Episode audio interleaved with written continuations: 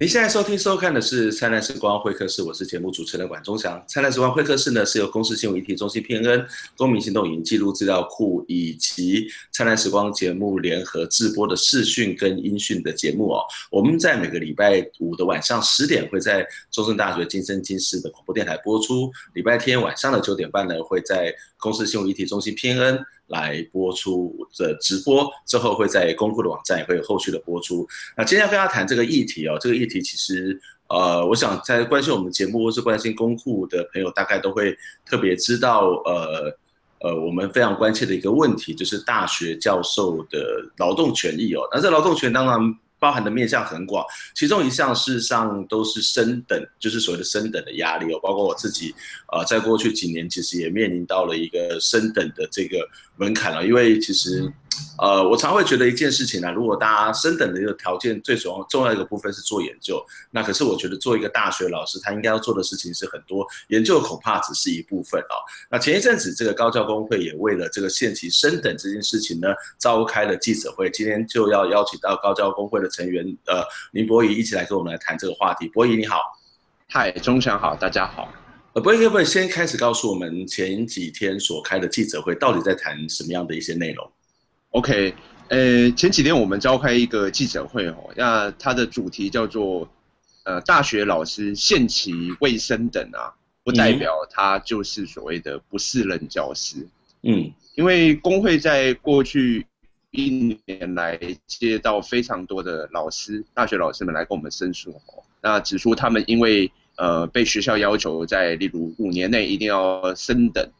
或者六年内一定要升等。嗯、那如果没有达成的话呢，学校就要把他们给解聘不续聘。那工会发现，其实这里面很多所谓没有办法在限期内升等的老师，很多人，呃，他也许表现也相当好，哦，教学研究都不错。那只是说，因为他研究，例如可能进度刚好比较慢，或者说他刚好身体可能发生了一些不适啊，或者。的家庭发生了一些状况，或者说他自己很单纯，只是跟学校的校方可能互动上面有一些摩擦，就导致他没有办法顺利在期限内升等。但这样的老师不代表他是不是任教师。我们对于学校现在一律要把所谓没有办法在限期内升等的老师解聘不续聘，我们是要表达一个反对的一个声音。嗯，呃，升等基本上来讲，它可以看作是一种所谓的绩效的评估啊。例如说，这个老师到底做得好或不好。当然，好或不好的面向其实是很多种哦。另外一种，在这样的一个考评的过程当中，它事实上也会有一种想法，就是确保这个老师的研究品质跟教学品质。因为恐怕很多人会担心说，呃，如果你没有这样的一套的机制，那大家都随便教啦，随便做研究啊，那大大学教授就鬼混啊。常常很多人就说，一个大学老师。师他的这个讲义是万年的讲义，那一个大学老师他的这个论研究他的论文恐怕也没有太多的这种对社会的贡献。那升等不好吗？升等不是让大家在研究上面、在教学上面，或者是其他的社会服务上面，他都可以有更好的表现。那如果没有这一套机制，那大学老师会不会就就摆烂了呢？哎，是，呃，我们工会基本上是认同就是有升等的制度，但是我们要质疑。的是把升等跟解聘不续聘绑起来的这个叫做限年升等的条款，因为呃现在目前一个老师的确他如果说呃回归到原来就是没有限年升等的状况，在单纯升等制度上，他本来就会因为他例如他在研究上面表现比较这个状况可能比较速度比较快啊，他他可以比较快的升等，他会获得奖励。那在这样的制度下面，本来就已经会有一个确保老师会比较跟上步调一个奖励的机制。嗯，可能步调比较慢的老师，他也不是完全没有任何惩罚的机会哦。他们老师们还是面临着在学校里面还要另外做评鉴的要求。所以我们是质疑说，在目这样的环境下面，其实是没有必要再去加一个限年升等的这种一个过度制式硬性的要求。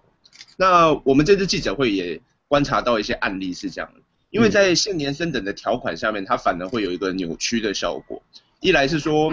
老师们因为，例如说新进的助理教授，他要在六年内一定要升等，所以他变成他主要的精力都放在，例如说是拼这个有点数绩效的这些论文，那他反而没有时间好好去照顾这个学生啦，或者陪同学生做一些这个比较细致的讨论跟研究，跟这个教学哦。那他对教学品质反而有时候是有害的。那我们还观察到一个面向是说，有时候呢，有些学校它呃，因为在现年生等条款下面，另外一种扭曲是，他因为还没有想要解聘这些老师，但是老师们呃，的确他在研究上面进度是比较慢的，反而学校会放宽标准去让他可以腐烂的升等，因为如果不升等就要被解聘，所以这样的情况下反而是让。升等的制度没有办法真的去反映说一个老师他在这个学术或者教学就上面的一个进展，而会变成是一个只是完全为了搭配一个时辰哦，然后去配合他的一个。状况，嗯，你你刚刚谈到的是在升等上面的一个所谓的没有升等的一个某种类型的惩罚机制了哦。那这个惩罚机制刚刚谈到是不需要解聘，那当然升等还有其他的问题，例如说呃造成轻这个重研究而轻教学，甚至其他的这个所谓的杂七杂八各式各样很莫名其妙的东西都放在一个升等的标准当中，这我们待会再谈。不过我要回到刚刚谈的那个问题，就是好，那不做惩罚的机制，这个惩呃应该讲说这个惩罚机制，它如果不是解聘。呃，它它可以是什么？就是说，如果这一种所谓的呃，这个不断的在能够让这研究做得更好，或者是在教学做得更好，不管它的升等的项目是什么，可是最终恐怕得要还是有一套的这样的一个奖惩的机制嘛。那不是解聘，当然解聘感觉是一个放大绝，然后解聘之后大概什么都没有了。大学老师现在要找工作也不是那么容易，那那可以是什么呢？好，呃，我们觉得他应该先，其实就跟一般职场一样哦。就是说，他们有义务对于说，例如表现状况可能还没办法完全符合，呃，这个雇主期望的这个劳方，他要先予以辅导，嗯、那要提供一些资源来帮助一些老师们，因为每一个人他遇到的状况或者阻碍可能有时候是不同的。那无论如何，他是需要说，雇主这方要再多提供一些机会跟资源来让他有一些这个尝试的机会。那假使说真的辅导还是。没有办法真的帮助他改善，那当然再来可能要先警告他，是要给他在一定的期限内来，能够还有机会来完成这个任务。那呃，我们觉得说，因为其实他的重点不应该是放在说，在六年内就一定要所谓的升等，他应该要重点是说，他要改善他的教学研究品质到一个正常的标准上面。那这两件事情应该是不同的，因为。一个不能升等的老师，不一定代表说他教学研究就是一个真的一定很差的一个状况，就要分开来看待。所以我们刚才也讲到说，尽管没有限年升等的要求，现在还是有评鉴的一个方式在把关教学研究的品质。那这样的一个机制应该已经足够。那假如到了最后，就是说，呃，例如说评鉴，我们发现一位老师他的确有一个没有办法克服一个。诶，我们称之为所谓的教学不力，然后到情节重大的一个程度，才是可以来考虑解聘不续聘。但这个应该是作为一个所谓最后的手段。嗯哼。所以其实回过头来要看的是所谓的升等或是评鉴的一个终极的目的是什么？就是如果回到那个跟他惩罚的工具跟的一种所谓力道来看，如果我们今天的升等或者是评鉴的目的，事实上是为了让这个教学更好，研究更好。那他可能是就像博弈刚刚提到说，他是不是现在提供相关的这个辅导机制？那怎么样协助这些老师们在教学、在研究，或是在其他公共服务学校的这个公共事务参与上面能够更好？这是一套的辅导的机制，而不是一开始或是在以年资作为一个限制，然后就就把它解聘。可是如果是这样的一个思考，我们可不可以干脆就不要有任何的这一种所谓的惩罚？或是不要有这一种所谓的解聘等等的问题，只要把那个辅导机制做好，那这也是对大学老师的一种信任，也是对大学自主的一种信任，不是吗？嗯，如果往这个方向做，的确是一个比较理想。至少我们期望他要优先思考的是这个部分。那就我们工会了解，目前在大多数的大学是对于一个可能所谓他们认为教学研究没有跟上进度的老师，是没有什么协助他的机制的。都是透过这个惩罚或者威胁，例如说，举例来讲，一个老师他如果不能通过评鉴或者这个这个没有在线上，他可能会不能静心啦，他可能会甚至没有通过评鉴好了，他可能连提升等的机会都没有，或者不能担任导师啊，就是各种各式各样的一种可以说是惩戒的方式来作为这个对付这些老师的一个手段。但是我们没有看到另外一方面他有任何协助啦，例如说减少他的授课时数，让他可以专心做研究啦，或者说有一些资深的老师可以作为一对一来帮助他的这个、嗯、这个前辈啦，这些机制是不存在目前。嗯哼，呃，这个其实。我我就有了解，也许国立大学是会有这一套，特别是减授课的这个部分。那我以前在世新大学教书的时候，我不知道现在还有没有。我记得世新大学有一套制度是不错，就是呃，如果你今天要提升等，那你可以减授课。那甚至我我我如果没有记错的话，是可以有半年的这个所谓的休假，然后让你好好去做研究，然后让你好好的提升等。那我不知道这个套现在还有没有。那另外一个做法就是，呃，他们真的会请老师。呃，资深老师，然后也许今今天就帮你把上课的状况是把它拍下来，呃，然后再请这些资深老师来跟你做讨论，然后来去提供你一些这个教学上面的协助。呃，这一套的制度，其实在这个社会里面是一个不普遍的嘛，或者是就像你刚刚提到说，呃，就我所知，这种世新大学以前有，但我现在不晓得状况是什么，其他的学校都都没有这些东西嘛，或者是很少这些东西嘛。因为工会，呃，我们目前接触到比较多的案例，哈，他们通常是来自于技专院校。嗯哼。那我们发现一个倾向是这样，因为这些学校可能现在因为招生状况比较不好，所以他们有本来就想要去裁减老师。OK。所以这个时候，限期升等变成反而变成学校去裁减老师的一个呃工具，它本来就有点扭曲，不是为了提升教学或者研究。所以在那个环境里面，我们接到的个案都是没有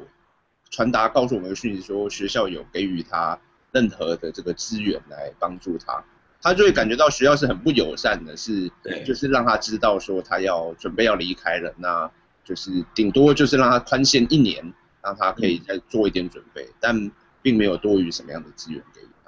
嗯哼，我我想这个问题其实，在私校里头是特别的严重，就是我们刚刚谈到，其实，呃，如果他把它当做是一个节省成本。然后把它当做是一种解聘的解解聘的工具，它的一开始的目的就不是在协助老师在教学在研究上面能够有更好的发挥、更好的发展，而是一个去排除异己，或者是他可能只是让这些他自己的这个所谓的支出的成本是可以降低的话，我觉得这是一个非常糟糕也非常严重的现象。我们先休息一下，事实上在大学生等里面还有一些其他各式各样的乱象，例如说，呃，可能有特别在私立的技职大学当中，他会看到一些啊，例如说把招生啊，招商啊，当做是一种所谓的评鉴或者是升等的标准里面哦。那除了这些很奇怪、光怪陆离的现象之外，还有哪些事实上这些升等这些评鉴反而是对研究跟教学是更不利的状况呢？我们先休息一下。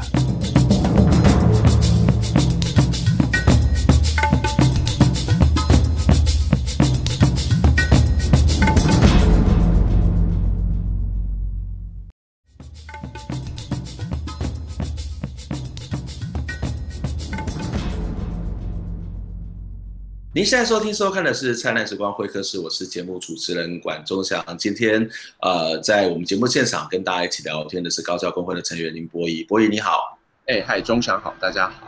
我们刚刚在上段节目当中谈到这个所谓的限期升等的问题哦，特别是我们看到很多的大学，几乎应该是所有的大学了哈，都把这个升等跟所谓的它的解聘、它的聘雇是整个绑在一起的哦。那这其实有些大学也许是出于善意，但是有些他可能是把它当做是一个解聘老师的一个。工具哦，反而不是回到那个最根本的，如何去协助老师在教学跟研究上面能够有更好的精进。那这其实是一个非常研究很大的问题哦。那我接下来想要请博仪来告诉我们，就是在一般的状况之下，就是一个大学的升等，它其实有各种不同的评鉴的指标嘛？哦，那大大致上会有哪些的指标，会有哪些的项目？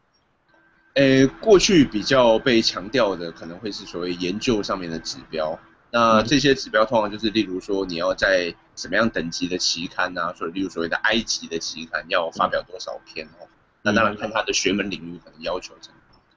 但这几年来，除了研究上面的要求，学校们会因应他们自己特别想要的部分，然后透过这个升等的机制，也强逼老师要配合。举例来讲，呃，当然一些比较合理的是说，他们有去要求教学。但是学校的要求通常是一个很机械式，例如要求是你教学的那个学生评量要达到三点八分或四分的。对，没错。嗯，对。那其实这个究竟能不能反映教学品质，有的时候我们是会怀疑的。嗯，那除了这个以外呢，一些我们觉得比较不合理的，例如说有的学呃学校，因为它招生状况不好，所以他把这个招生的绩效也定到了这个升等的标准里面，变成是所谓老师的服务的成绩。嗯哼，对。那除此之外，有的学校是把这个呃老师可以这个跟厂商拿到多少产学合作的这个经费，也当成升等的指标。嗯，所以像我们工会，呃，最近接到一个台南有一间科技大学吼，他们的案例是这样，有一个讲师很优秀，他教学研究的这个评鉴呢都是系上最高分，他是一位讲师哦，现在也拿到博士学位了。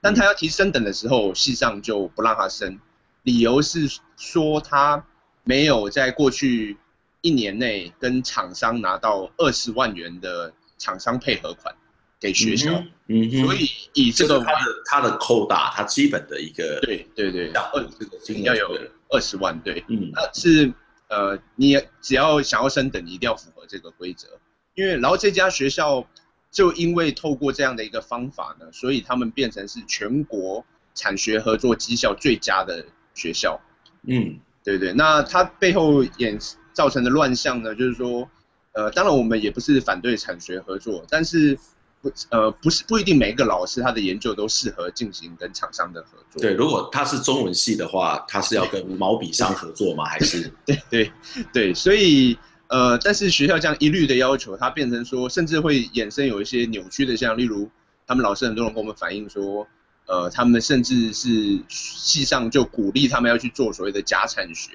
意思就是说，老师自己私下拿钱给厂商，对，然后请厂商假装是要跟他合作这样子，然后再让钱经过学校一笔分给学校当管理费，再回到老师身上。嗯，那这样的一个形式的作风是没有对教学研究没有任何改善意义的。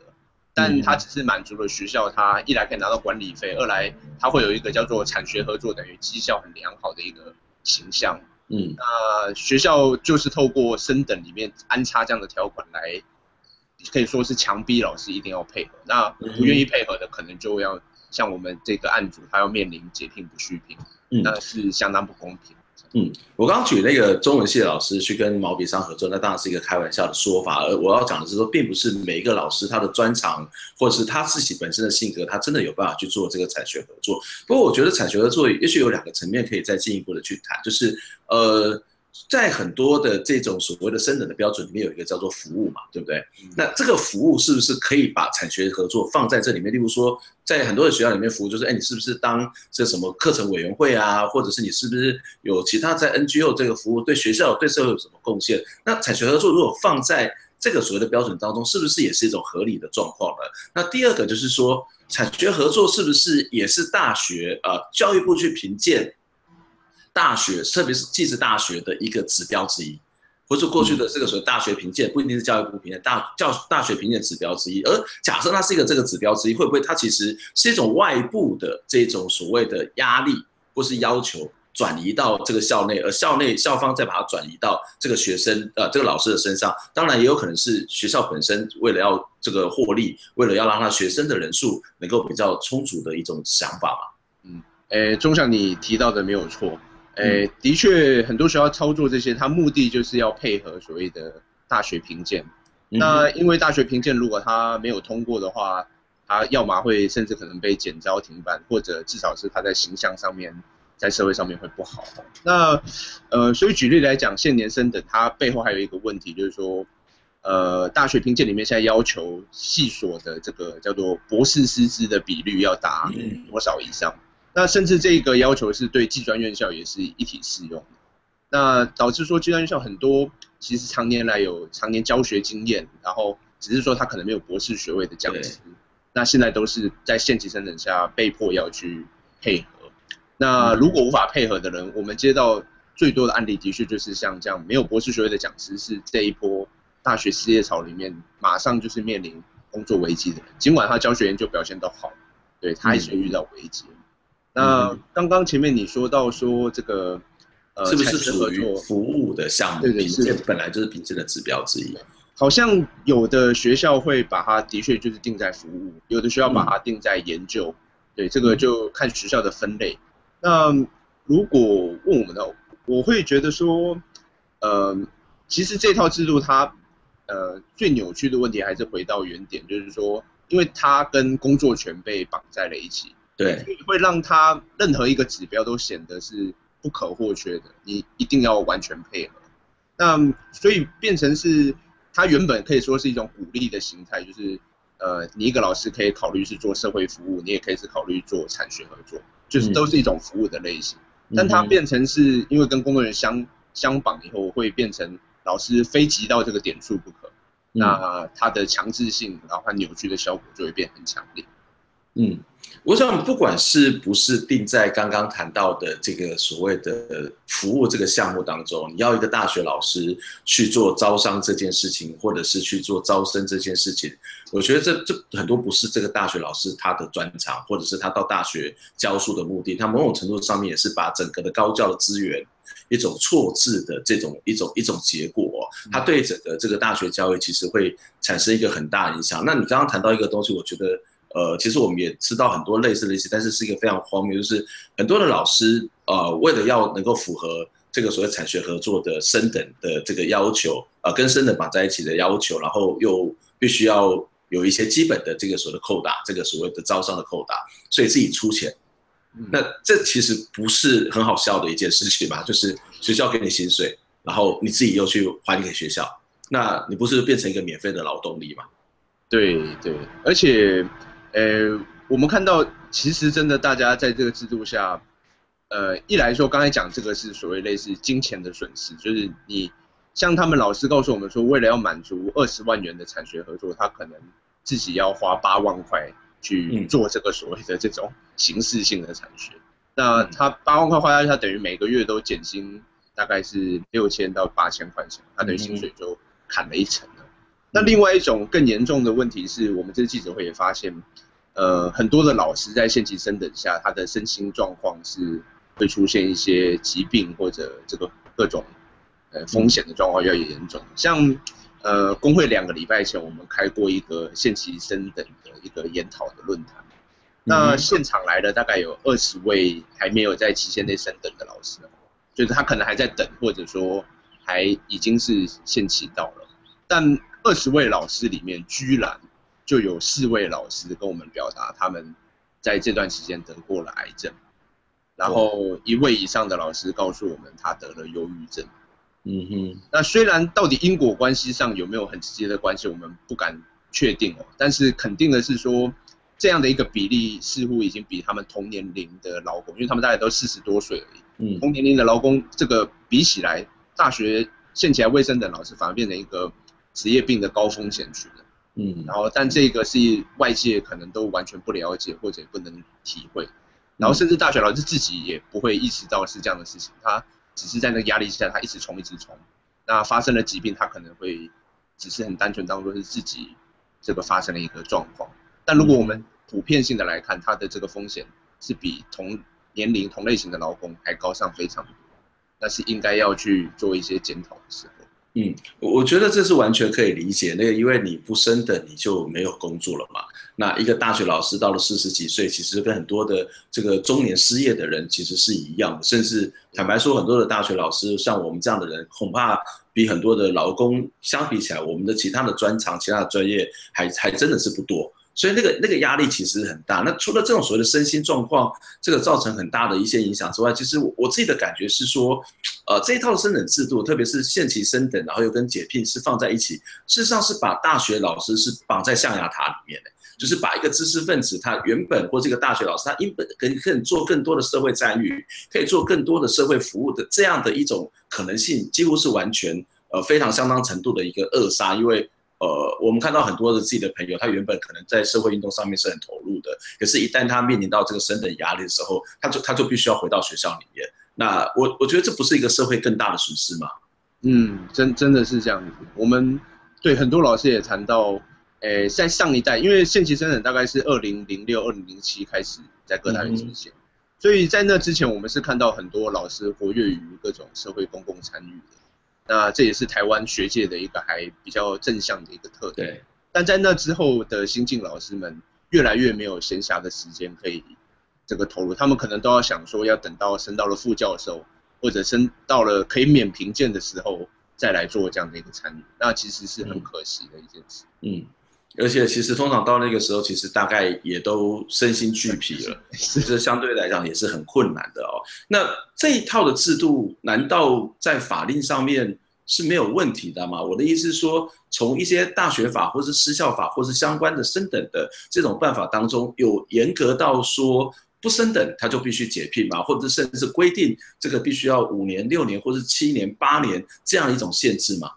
对，诶，其实呃这样的一件事情，在目前已经在法院上面多次被宣告，校方单纯以。未在限期内升等就把老师解聘不续聘是违反法律的。嗯，为什么？嗯，诶，像最高行政法院跟台湾台北高等行政法院过去两年都有两起以上的判例，他指出的就是说，因为在教师法第十四条里面规定，一个专任老师，包括大学老师要被解聘不续聘啊，他是要达到所谓的呃这个违反聘约情节重大的程度。就是一个老师，他要很严重的违反了他在工作上面他要负担的责任，到了情节重大的程度。那单单以限期内未升等，法院的判决就指出，只是以这个理由，你还不能证明这个老师有到情节重大。嗯、就是说，呃，违呃叫限期内卫生等，也许是违反了聘约，因为聘约里面可能有这种要求，但他未必到达了情节重大的程度。所以因为这样的一个理由，嗯、法院判决。呃，学校还有教育部根本没有去审酌这个老师有没有到情节重大程度，就把他解聘不续聘，所以判决这样的一种做法是违法的。嗯哼，那这样的判例的确是，呃，也是很不容易，而是开南大学好几位老师辛苦去诉讼才创造的成果。那呃，我们会希望说这样的一个判决，教育部应该要立刻正视吼，那要呼吁各大学去检讨他们目前的限期升等条款。虽然直到现在，我们感受到教育部还是没有任何积极的动作，那等于是变相要告诉老师，他如果面临限期生等，他只能够默默接受，或者他们就得要上法院诉讼一途。呃，教育部他们的这个不作为，导致说老师尽管说法律上面现在感觉上老师是站得住脚很多了，就是说如果没有到情节重大程度，不应该被解聘不续聘，但是因为教育部没有要求各大学检讨，各大学。他把这还是当做他一个很重要的管理工具，也不愿意自动自我去检讨，嗯，会导致限期内卫生的老师，他还是被迫要么默默接受自己离开，或者要么他就得要上法院去诉讼，可能要花上一两年的时间。那这对于人力的这个这个这样的一个教学研究的能力，其实都是一个很大的浪费，而且不不不公平的一种对待。嗯，你你的意思是说，这只是一个法院的判例，但是它没有办法成为一个通案嘛，或是成为一个准则嘛？它必须有教育部的介入，它才有可能去解除这个问题嘛？嗯，对，因为法院的判例一向是所谓的个案式的，就是对呃，针对单一事件，然后我审酌它有没有到情节重大，嗯、然后所以除非说行政机关像是呃教育部。或者说立法机关像立法院，他们主动去针对这一个大学老师的这个，等于它是一个聘约的问题，对于这样过度严苛不合理的解聘条款，他们去做检讨，不然的话，他就还很容易开始变成一个这样的一个个案遇到受害才去找法院这个救济的一种状况。嗯，所以他必须要透过不断的诉讼的过程。对，也许我们累积到了更多的个案，等到、嗯。呃，都普遍性，大家就是很清楚知道，这个弄到法院，学校一定会败诉。嗯，这样的一个时候，学校才可能会去做检讨。嗯，不过我觉得一个让我比较担心的一个问题，教育部会不会一切叫做以大学自主来，对，把所有的手伸伸回去，然后就完全撇清不管？对，目前他的确说法是这样子。那、嗯、呃，教育部一向是对于他们。呃，想要管的事情的时候，才会说有必要介入。那他认为，呃，可以交由大学他们自我去调配他们的劳资关系，他就会声称的叫做大学自治或大学自治。嗯。不过，我想这恐怕不是一个劳资关系的问题而已哦，就是它不是一个私领域的部分，而是一个整个公共领域。它它其实就像我们刚刚谈，它对一个大学的教育的品质，对一个大学老师的这个所谓的公共参与，对一个拉大学老师的身心健康，事实上是特别严严严重的影响，特别是在教学品质上面。如果这个老师没有办法好好的在好好的做学教学，好好的做研究，那好好的在一个让他能够更好。那其实所有受害的都还是我们的学生，而这个学生受害，事实上也就是整体社会的受害哦。今天非常谢谢博仪来接受我们的访问，希望下次有机会再跟你聊相关的话题。谢谢博仪，我们下礼拜空中再会，拜拜。好，谢谢周翔，大家再见，拜拜，拜拜。跳动的心是，你有重来的机会。我的爱